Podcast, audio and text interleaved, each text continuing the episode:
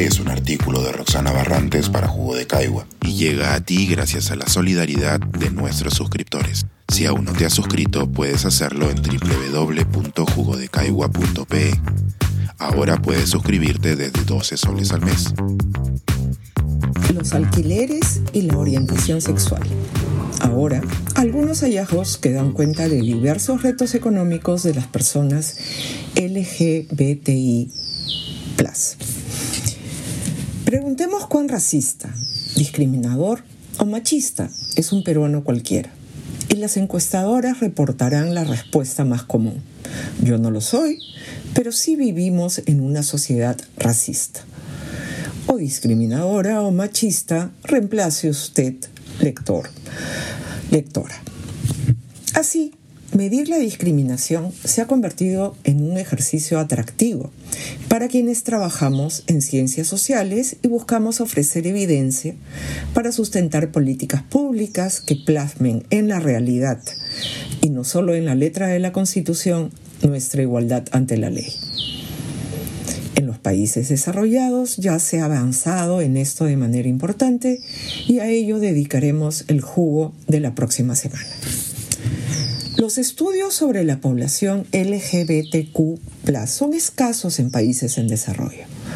Recientemente, el Banco Interamericano de Desarrollo, BID, ha emprendido un esfuerzo importante para realizar varios estudios con métodos económicos rigurosos y confiables para dar cuenta de la realidad de esta población.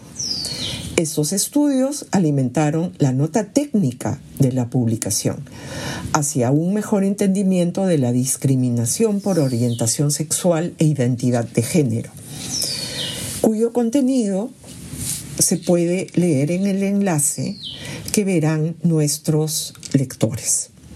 Así, diversas instituciones de América Latina investigaron sobre las desigualdades de la población LGBT en Bogotá, la medición del tamaño de la población LGBT y la homofobia en México, imágenes para mejorar la tolerancia, sobre los hijos de parejas del mismo sexo en Colombia, sobre la población adolescente LGBTQ en Buenos Aires, sobre la población LGBTQ más en el mercado laboral de Ecuador y sobre la discriminación en el mercado de alquileres.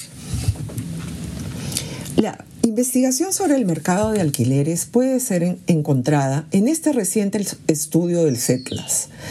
Debo anotar que el CETLAS o Centro de Estudios Distributivos, Laborales y Sociales de la Facultad de Economía de la Universidad de La Plata en Argentina, es uno de los centros de investigación económica más prestigiosos del continente y que su estudio ha medido la discriminación que enfrenta la población LGBTQ en cuatro países de América Latina, Argentina, Colombia, Ecuador y Perú. El método utilizado es experimental.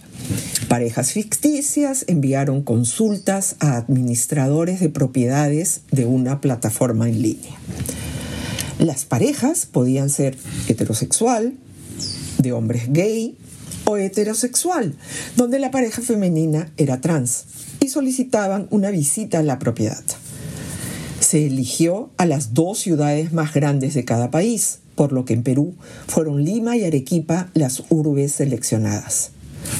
Para corroborar la magnitud de la posible discriminación, se varió la información socioeconómica de las parejas, que era facilitada con la consulta. Por ejemplo, una, pareja con mujer trans podía informar sobre la calidad de su empleo y una pareja heterosexual podía interesarse por la misma vivienda declarando el mismo tipo y calidad de empleo.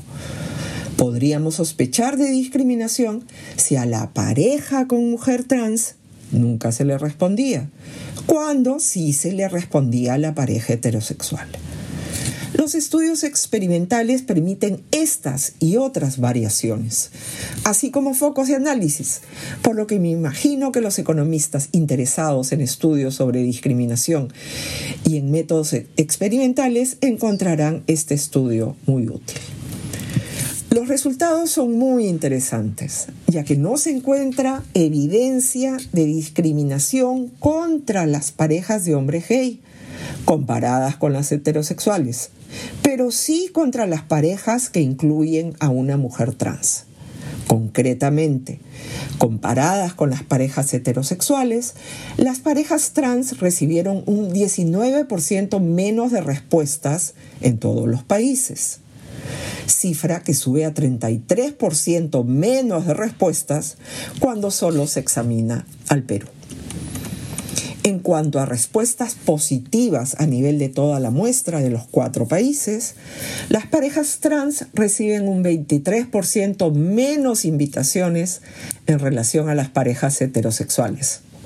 Pero este efecto ya no tiene significancia estadística cuando se ven los datos de Perú. La evidencia muestra que se avanza, aunque lentamente, cuando nos comparamos con nuestros países hermanos. Pensar, escribir, editar, grabar, coordinar, publicar y promover este y todos nuestros artículos en este podcast cuesta y nosotros los entregamos sin cobrar. Contribuye en www.jugodecaigua.pe barra suscríbete y de paso espía como suscriptor nuestras reuniones editoriales.